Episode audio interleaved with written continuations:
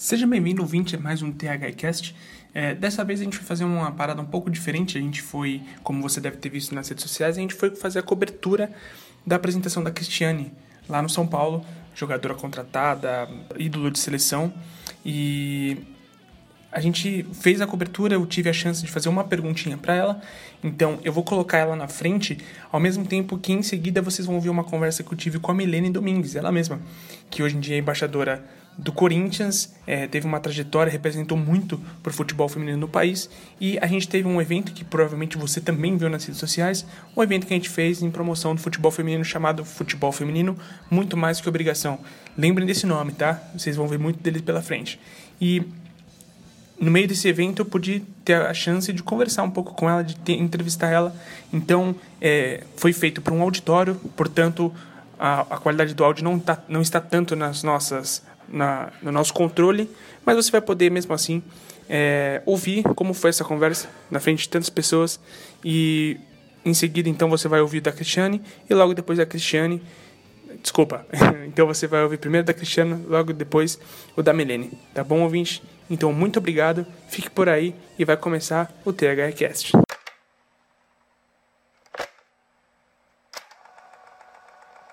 Primeiramente, queria dizer bem-vinda de volta aqui, toda a sorte do mundo de coração. Obrigada. E eu queria perguntar para você o seguinte: a gente está numa nova etapa, a gente falou bastante isso, sobre isso na coletiva de imprensa, novo regulamento, novo rumo para o futebol feminino. Eu queria saber de você, por exemplo, você já tem um legado no futebol, independente do que aconteça daqui para frente. E, e, isso é mérito totalmente seu, mas eu queria perguntar, por exemplo, você, quando você era mais nova e queria jogar bola, é, talvez algumas possibilidades que você poderia ter não teve, ou outras garotas que jogaram com você acabam não tendo tantas oportunidades.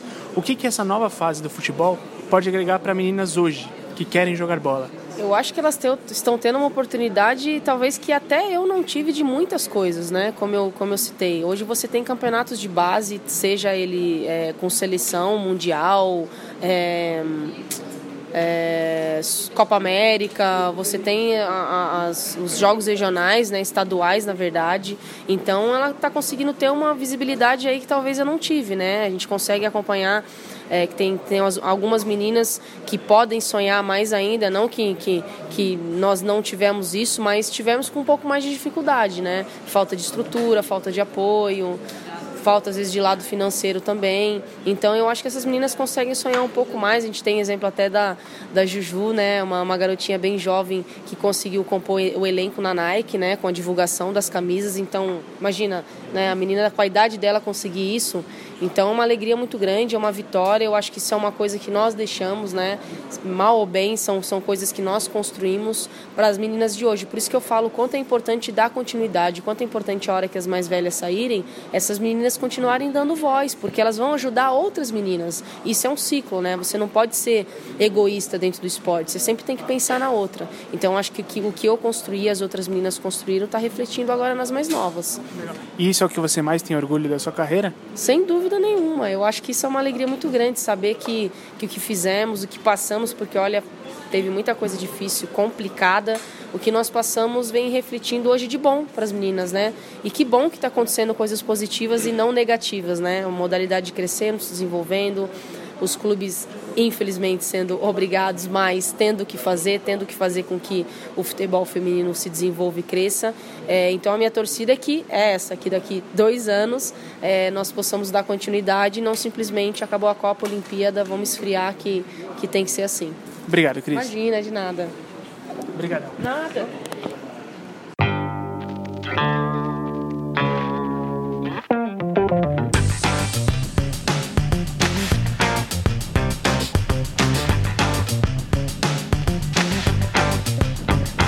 Você está ouvindo o THE Cast.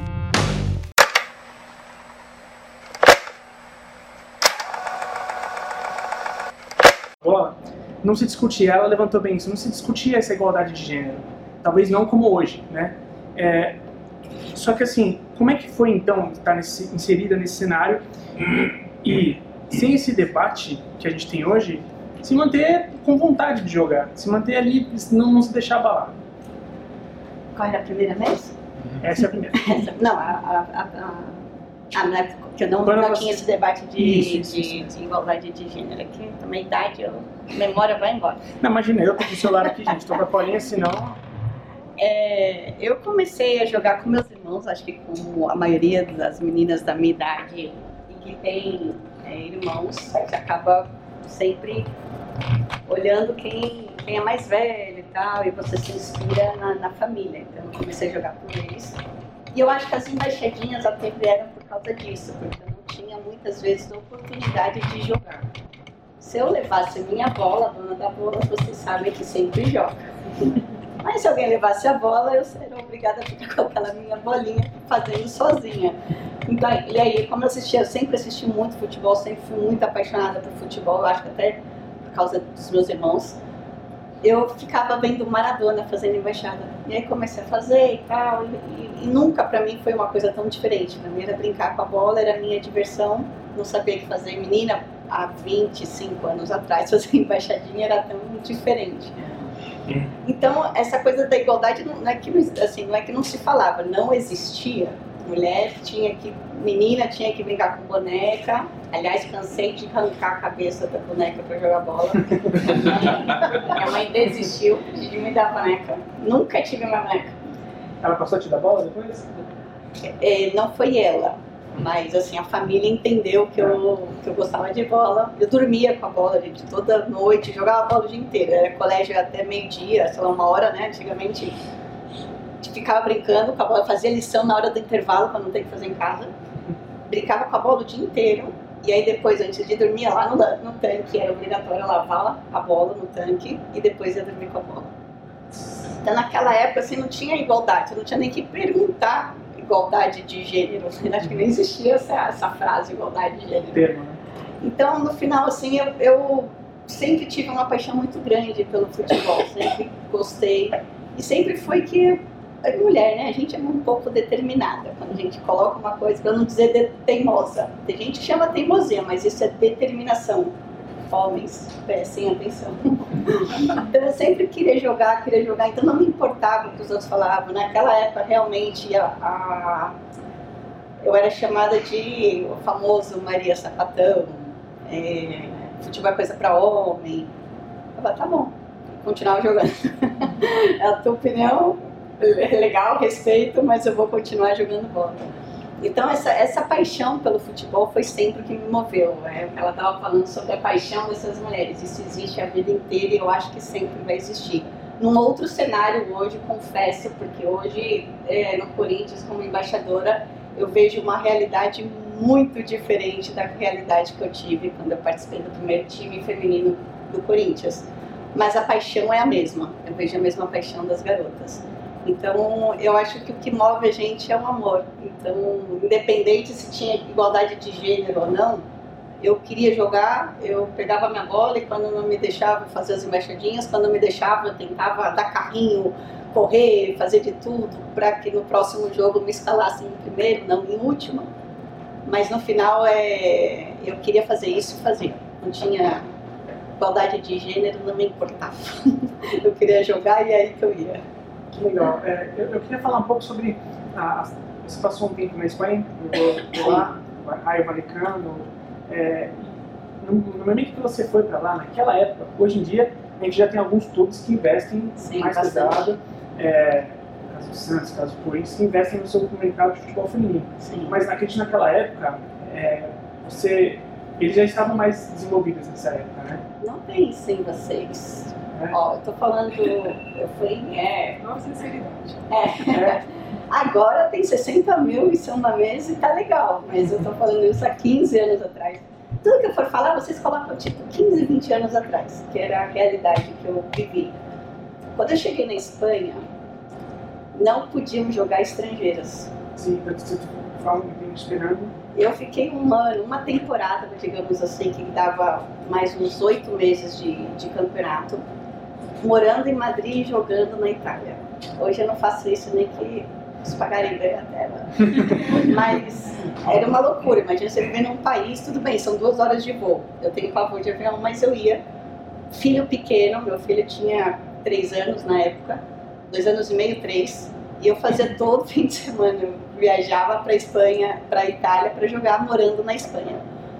Então, nesse, nesse período, a gente teve que lutar muito para que, primeiro, pudessem jogar estrangeiras, que não tinha nenhum sentido uma regra dessa não jogar estrangeira. Mas, como é um país bem machista, e eles tinham acabado de viver é, um militarismo, é, eles tinham uma cabeça, até hoje, assim, no espanhol, quem já teve a oportunidade de estar lá, eles vivem um pouco aí a era do Franco, né, do ditador.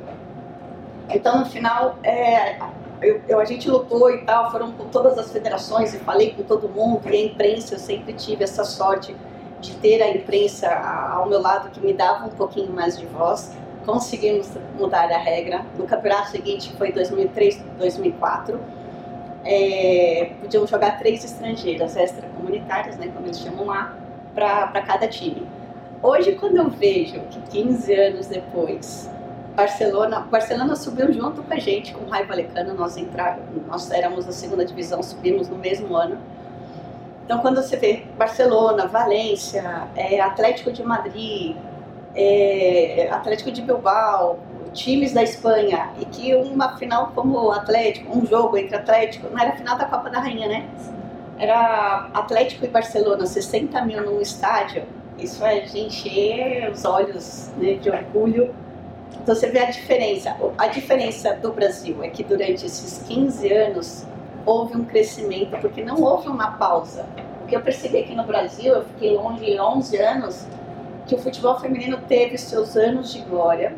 É, vamos, eu participei da tudo primeiro, né? Eu participei da primeira paulistana, o primeiro campeonato paulista para mulher. Isso foi em 97, 98, depois 99, você já sabe, casei, tive filho e tal, fui embora. Mas teve até que 2002 e parou. O futebol feminino não existiu. Então acho que essa é a diferença. Retomou em 2008 pelo menos no Corinthians, o Santos permanecia, mas no Corinthians voltou em 2008. E aí, eu, por exemplo, é, o que eu vejo, eu queria muito um time de futebol. Eu sempre fiz as machadinhas no Corinthians e tal, mas eu queria jogar, eu, eu jogava, eu queria jogar futebol. E eu enchi o saco do, do Alibe na época, que era o presidente, falava, pô, vamos fazer um time de futebol feminino. Acho que todo dia eu ia lá na salinha dele, ficava lá com a minha bolinha esperando ele sair para montar um time. Até que um dia ele falou assim, tá bom, vou montar um time, mas você vai jogar contra quem? Porque não existia outros clubes que tinham. Então eu vejo que no futebol feminino é isso, a, a, gente meio que tem que se mover, mas tem que tentar juntar a galera toda, vamos Santos, São Paulo, Palmeiras e, e ver quem é que tá. Isso no Brasil é um pouco mais complicado. Lá não, a federação tomou a, a iniciativa e falou, deixa comigo, não vai ser profissional, como não era, todas as garotas tinham trabalho, também treinávamos à noite, a realidade acho que é todas em qualquer época, né? Trabalhavam e depois treinavam à noite, jogavam no fim de semana. Os jogos normalmente tinham que ser domingo, porque sábado muitas trabalhavam. E quando trabalhava, assim, quando era jogo fora, tinha que viajar. Só que você vê que durante esses 15 anos se profissionalizaram, hoje podem viver disso, existem campeonatos. Eu joguei uma UEFA, então cheguei, isso já existia na Europa, mas a Espanha ainda não tinha tanto, tanto time. Eu joguei a UEFA pela, pela Itália, porque nesse primeiro ano eu jogava na Itália, mas vivia em Madrid. Pelo Fiamma Monza, e ficamos em segundo lugar, gente. Tristeza. Perdemos de 1 a 0 na final. No finalzinho, você tem uma dor no ah, coração. Mas se comemorar o segundo lugar também. É que o segundo lugar para atleta é sempre o primeiro perdedor. o segundo perdeu o primeiro, o terceiro ganhou do quarto. Entendeu? O terceiro você fala, caraca, ganhei do quarto só, mas o primeiro você perdeu. Eu sei que é um pouco competitivo esse pensamento, mas a gente tem essa coisa. Ah, há um ano atrás, no último Conafute, a Aline Pellegrino, é, que trabalha na Espetacular, né? Ela é fantástica de fato é, ela falou uma coisa que o mercado europeu, né, devido à nossa evolução ainda engatinhando com o futebol feminino, já está absorvendo as atletas brasileiras Muito nas suas bases. Então, assim, qual é o caminho que a gente pode fazer? Porque isso a gente já, já acontece em outros cenários. Mas comigo já foi, gente. Como é que a gente, como a gente aproveita que está no começo para evitar que isso aconteça e nossas atletas ficarem aqui? Como você acha que isso a gente pode tomar algum melhor nesse sentido? Olha, vai ser difícil, viu? Quebrar a cabeça aí, porque obviamente não podemos esquecer que o Brasil economicamente é, é inferior à Europa, muitos países da Europa. China, por exemplo, está levando várias atletas e a gente não tem agora mesmo como competir. Eu acho que o primeiro de tudo é criar uma infraestrutura para que esse atleta, mesmo que ganhe um pouquinho a menos, queira ficar no Brasil, porque é verdade, a gente pode ter passado por vários países, mas como o Brasil é diferente, os brasileiros são diferentes. Então, eu acho que isso é um ponto que pode pegar, deixar um atleta aqui. E profissionalizar, porque também a gente sabe que não é só no futebol, qualquer atleta de qualquer esporte, principalmente atleta feminina, elas não têm como, como é, ganhar dinheiro, muito dinheiro na vida, ou um dinheiro que ela possa fazer um pé de meia. Então, no final, você não tem uma carteira assinada. Se eu me aposentar agora, também não tenho idade para isso ainda, mas eu não tenho carteira assinada. Daí eu faço o quê, gente?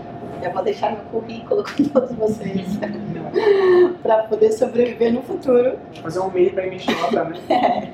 Então a gente, eu acho que isso tem que se resolver porque ninguém, as, as atletas têm que ter um dinheiro. Então se ela tem uma oportunidade na Europa, tem uma oportunidade. Primeiro que você acaba criando uma, uma, nova cultura, aprendendo, é um aprendizado enorme você sair do seu país.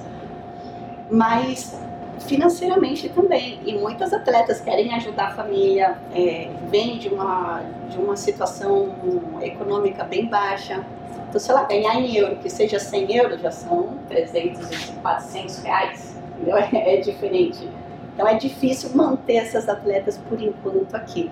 Eu acho que o primeiro caminho seria criar uma infraestrutura e não é só de clube, era, é coisa financeira mesmo. Infelizmente a, a gente é, peca por isso, mas tem que ir caminhando. Eu vejo o futebol feminino hoje num patamar muito diferente de 25 anos atrás. É que no Brasil tudo leva um pouquinho mais de tempo, né? A Espanha, 15 anos já está bem.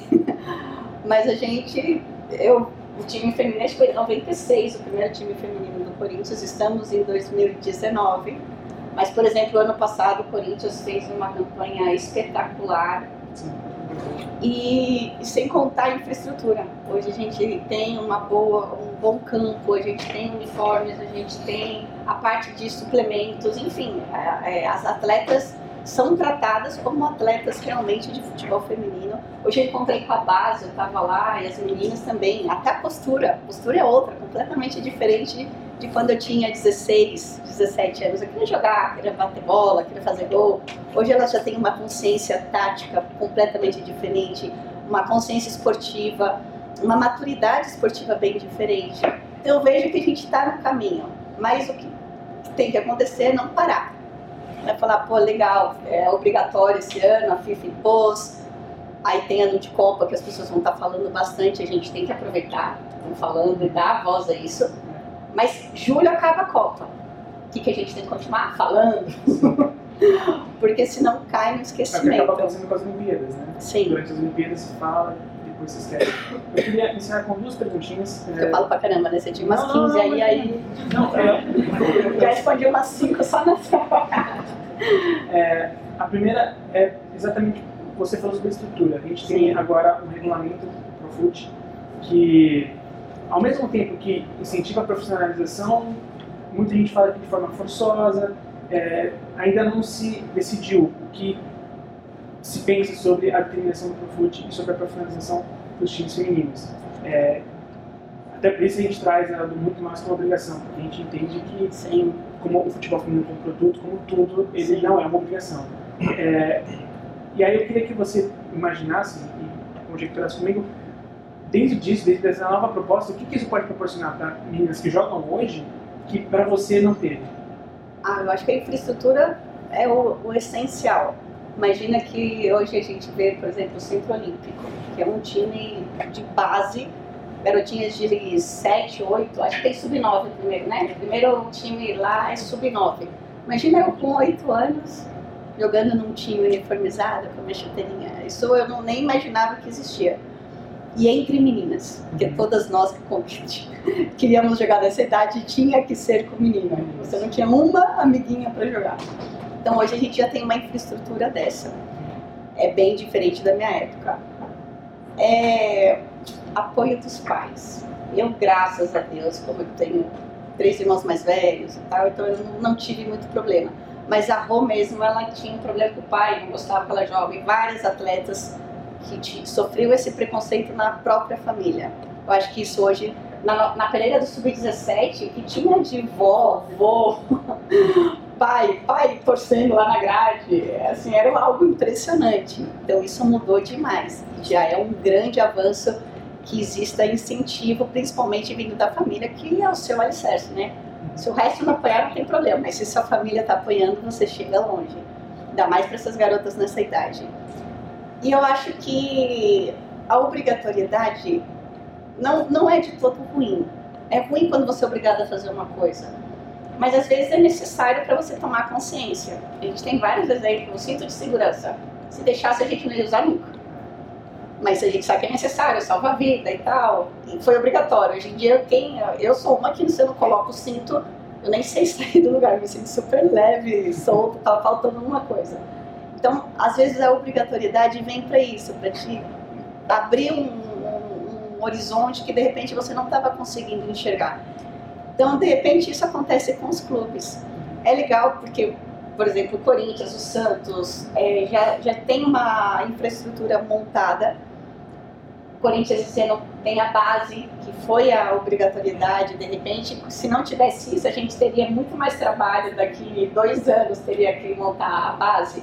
Com essa obrigatoriedade a gente conseguiu entrar um pouquinho mais e falar, não, tem que montar e tal. Então acho que não é de todo ruim, mas que não seja uma coisa temporária então, como a gente tem um histórico no futebol feminino que as coisas vão. Na época da Paulistana, a gente era fazia preliminares. Olha isso, Corinthians e São Paulo. E jogava as meninas antes dos meninos, aquela torcida toda. Passava os nossos jogos na Band. Grande Luciano do Vale. Era... também, né? Narradora. Tinha a esposa dele na época. A gente, ela até hoje faz narrações e tudo. Então, isso existia dois, três anos, que, que teve um incentivo, que não foi nem da Federação, acho que foi da Sport Promotion. Não sei o que deu na cabeça dela, ela investiu um dinheirão e falou, ó, clube X, clube X, vou dar X para cada um e vocês montem um departamento feminino, a gente vai montar um campeonato, não sei o que, não sei o que. Só que aí durou três lindos anos, anos de glória do futebol feminino, e acabou. Então a gente espera que nessa obrigatoriedade, graças a Deus vem da FIFA, que não seja uma coisa temporária. E para finalizar, né, já, já não, eu muito da sua, da sua boa vontade, eu queria perguntar sobre o seu legado, sobre o que você mais tem de orgulho de ter feito em todo esse tempo, que você lembra e que você fala, putz, isso aqui eu, eu fico muito feliz de ter feito parte. Ah, eu acho que essa coisa da, das estrangeiras na Espanha foi muito legal, vendo o patamar do, do do futebol feminino lá. É a seleção brasileira, eu brinco assim, quem já me conhece, já me ouviu falar sobre a seleção brasileira, eu fui para a seleção em 2003. E a gente tinha uma seleção, acho que eu estou precisando ser convocada de novo. não tenho mais idade, mas de repente eu dava uma movida lá. Porque em 2003 a gente tinha um treinador, gente, que Deus o tenha, acho que ele já deve ter falecido, que já era um senhor naquela época. É o Paulo Dutra Gonçalves, eu nem lembro quem era. Mas assim, nada contra o senhor, ele era muito gente boa. Mas ele não estava lá com a seleção brasileira, com o futebol feminino, disposto a melhorar, disposto a ganhar. Ele estava lá como um cargo. Ele era um treinador e ele estava bem. E aí aconteciam algumas coisas na seleção brasileira que não tinha muita, muita informação, a imprensa não tinha muita informação. Primeiro que naquela época era mais, um pouquinho mais difícil. E segundo que o futebol feminino não tinha voz era uma seleção tal, mas não tinha muita voz. Estou falando em 2003. E aí aconteceu o quê? Na época eu era casada, era a primeira situação que tinha marido e esposa na seleção brasileira de futebol. Na verdade eu já estava me separando, gente, mas a imprensa não sabia. Só sabia eu e ele. E aí todo mundo queria saber, caramba, e aí, você tá com a esposa no. Aquelas perguntinhas, né? Mas dormem junto? Não, gente, futebol masculino de um lado, futebol feminino do outro a gente estava separado, né? mesmo que fosse junto. Isso é pro esporte, também tem lugar nenhum, né, gente? Mas tudo bem. Tinha imprensa, aí o que a gente tem que fazer? Quando você não pode lidar com a situação, gente, vocês tentam colocar o lado bom. Sempre existe um lado bom, até numa situação ruim. Acho que esse é o meu lema de vida. E aí, eu comecei a conversar com as meninas da seleção. Vem cá, o que está acontecendo? Por que, que o treinador fica sentadinho anotando o quê? Aí um dia a gente roubou a prancheta dele. Mulheres a gente apronta também, não são só os homens. E aí tinha o quê? Jogo da velha. Nossa, mas isso eu fiquei com tanta raiva. Porque quem nos dava o treino era o auxiliar técnico. E eu comecei a falar com a imprensa.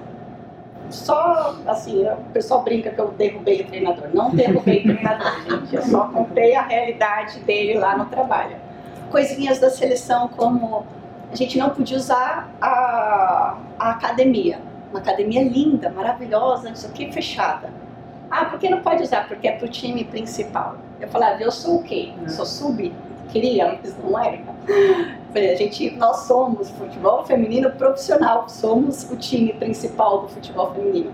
E coisinhas dessas que foi saindo na imprensa, a gente estava muito próximo da Copa do Mundo, então ele acabou indo para a Copa do Mundo, não me fez jogar um minuto. Eu usei colete o tempo inteiro. Ainda bem que eu sei fazer as embaixadinhas que eu entrava no intervalo lá, o pessoal ia tomar uma água, ficava lá tocando bola nos campos maravilhosos. Mas ele não me deixou jogar um minuto, ficou com raiva mesmo. Mas aí na volta, a seleção, a CBF, com toda essa coisa que a imprensa colocava, nós saímos nas quartas de final. Não, não chegamos nem nas quartas de final.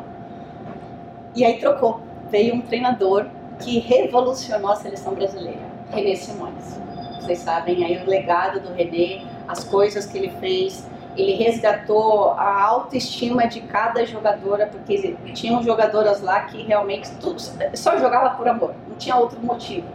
E ele começou a falar: não, você é importante. É, ele começou a tratar cada jogadora como pessoa. Bom, o resultado em 2004, nas Olimpíadas, nós ganhamos a prata só não ganhamos o ouro porque não deram um pênalti claríssimo. Se tivesse VAR nessa época, a gente tinha ganho um ouro. Então, assim, as meninas, e foi de 2004 a 2008, a seleção brasileira ganhou o que disputou e foi a melhor seleção da, de todas as épocas. Então, o que você está falando sobre o material humano, quando a atleta se sente valorizada, futebol a gente tem, alguém tem dúvida que a seleção brasileira joga bem, que individualmente todas as jogadoras são capazes e são melhores que muitas outras seleções, eu acho que ninguém aqui vem da seleção jogar individual tem dúvida disso. Por que, que não está funcionando como grupo? Por que, que a gente foi para o torneio nos Estados Unidos e não ganhou uma partida? Então são coisinhas assim que eu acho que eu tenho que ser convocada. Tô brincando para ver. Assim, eu já tenho contato com algumas. Deu um alvadão, é isso que você quer. Não, eu quero, eu só quero ver o que está acontecendo. Chamar a imprensa. Chamar a imprensa, fazer umas gravações, que hoje a gente tem o celular, que a gente grava, ninguém está vendo. Mas eu sei que o material humano a gente tem, as garotas jogam bastante, jogam muito. Eu acho que você está perguntando o legado. Acho que esse momento na seleção brasileira, apesar de não ter ajudado nem um minutinho na seleção, né, não ter entrado em campo nenhum minuto na Copa do Mundo, mas eu acho que a troca da seleção, de repente, se eu não tivesse sido convocada, a imprensa não. Nesse momento, sabe? Se eu não tivesse casada, se eu não tivesse. a imprensa não tivesse interessada nesse lado mais imprensa marrom, mas eu acabei usando isso para um outro lado, para dar voz às garotas que eu não tinha nada a perder. Se eles falassem, pô, vai embora, legal, bacana. Eu volto para casa que eu tô morrendo de saudade do meu filho. Que também foi bem difícil para mim largar meu filho com quase três anos pela primeira vez na vida durante tanto tempo, que dava mais ou menos um mês e meio. Então, se eu estava lá, eu tinha que fazer alguma coisa diferente. Então, acho que esse legado, eu acho que foi uma coisa que eu tenho orgulho quando eu vejo as meninas das embaixadinhas hoje, fazendo embaixada e tal, de salto, sobe pra, o pé para cima e faz malabarismos, aí ela veio assim, um mulherão, lindona, fala assim, me inspirei em você quando era pequena. É, Isso também, assim, me deixa um pouco triste, porque eu sei que da minha idade, mas me deixa muito feliz, porque elas falam que, de repente, os pais falavam, não, futebol é coisa para homem, mas aí elas me mostravam, viam que independente de futebol, opção sexual não está no esporte. Acho que isso também ficou bem claro. E aí os pais deixavam elas jogarem e tal. E hoje, a rainha da, dos freestyle e tal. Acho que esse legado foi legal. Legal, gente. Vamos então, né? Quer pra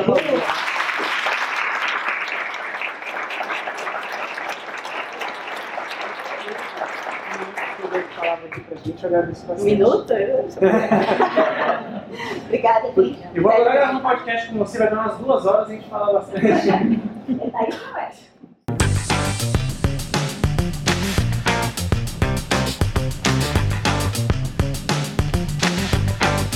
Esse podcast foi produzido por THE 360.